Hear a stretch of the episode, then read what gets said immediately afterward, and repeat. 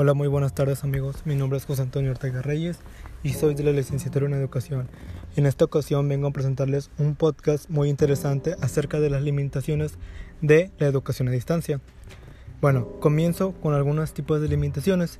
Por ejemplo, hay ciertos tipos de aprendizaje en que la educación a distancia hace más difícil y exige un mayor número y calidad de recursos. En este caso son los recursos tecnológicos, por ejemplo, y entran este como las plataformas, por ejemplo, un claro muy muy ejemplo serían también este el uso de la computadora, el manejo de las tecnologías, el cual este actualmente los docentes no saben implementarlo de una buena manera. Sin embargo, existen otros tipos de limitaciones, así como la iniciación de un programa a distancia, el cual es bastante costoso para algunos de los alumnos o tantos como maestros que apenas van empezando su este, estancia en algún nivel educativo. Y pues tiene que ver en su nivel de equilibrio o rentabilidad demanda, el cual este, abunda todo su tiempo. El otro punto es que es recomendable solo cuando se requiere llegar a grandes cantidades de población. Para necesidades, necesidades de población reducidas es antieconómica y es mejor optar por una modalidad presencial. Esto es otra de las grandes desventajas porque, por ejemplo, a las áreas rurales no cuentan con la suficiente tecnología. Esto hace que no todos los alumnos pues cuenten con un buen ámbito de educación.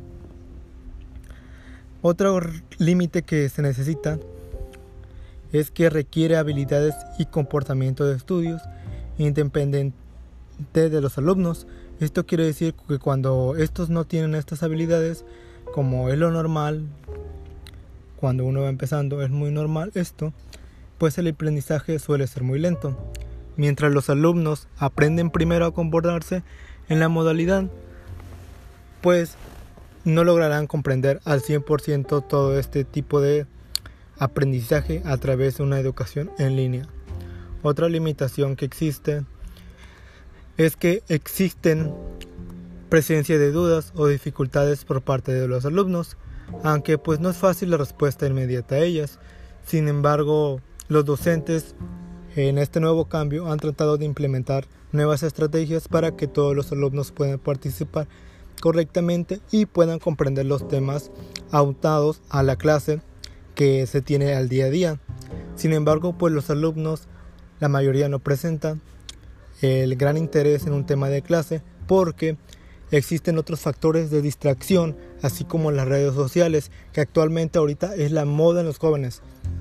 Sin embargo, este, otra limitación que existe es que requiere, por ejemplo, en algunos países un buen desarrollo de los medios de comunicación, por ejemplo, las vías, los teléfonos, un correo, etc. Cosas que son de comunicación sincrónica, educación a distancia y la función tutorial. Por ejemplo, el proceso de asimilación y aceptación por las autoridades y educadores de la modalidad y sus beneficios, pues la mayoría son lentos porque pues la mayoría de los docentes no estaban preparados para este tipo de cambio lo cual todo esto vino de manera brusca y pues no tienen un aprendizaje que sea pues rápido. Hablo de esto tanto docentes como alumnos. Más que nada porque se acostumbraron a la educación tradicional, el cual es el de manera presencial. Otra limitación que existe es que exigen materiales y medios didácticos de muy buena calidad, además de que son difícilmente sustituibles en esta ocasión puedo comentar que ahora actualmente existen plataformas para que puedan distribuir bien su información, tanto docentes como alumnos. Más sin embargo, una limitación que existe es que los, los docentes no sepan usar correctamente el uso de estas tecnologías, lo cual al alumno no le va a satisfacer en nada, al contrario, va a tener la necesidad de preguntarle y preguntarle al docente para que puedan responder todas sus dudas, porque si el docente no sabe plantear una buena idea de aprendizaje en el uso de las TICs, pues el alumno va a tener dudas, les va a quedar en claro el tema y pues no podrá seguir su proceso de aprendizaje. Otra limitación que existe es que la mayor parte de veces se requieren más recursos técnicos que la educación presencial. Esto quiere decir que no todos los alumnos puede que tengan este tipo de recursos, tanto computadora como móviles o como laptops o como tablets, que son los que benefician al alumno en este caso en la modalidad de educación a distancia. Solamente en esta modalidad. No todos cuentan con este tipo de tecnologías. Aunque existen muchas otras limitaciones este, que se puedan identificar. Pero, sin embargo, yo creo que estas son las más relevantes actualmente. Sin embargo, yo creo que existe una en especial, la cual es el correcto uso manejo de las TICs. En este caso es por parte de los docentes.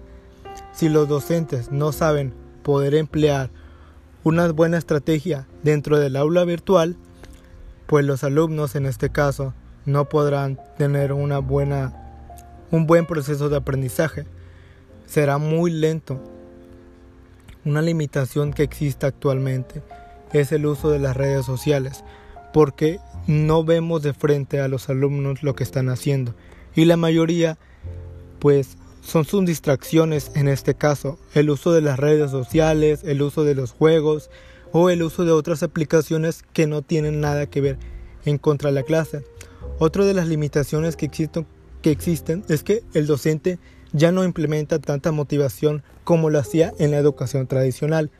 En este caso, llamo educación tradicional a la estancia presencial. Sin embargo, el docente con esta nueva modalidad en línea no ha sabido poder manifestarse para que el alumno pueda tener una motivación que sea exacta.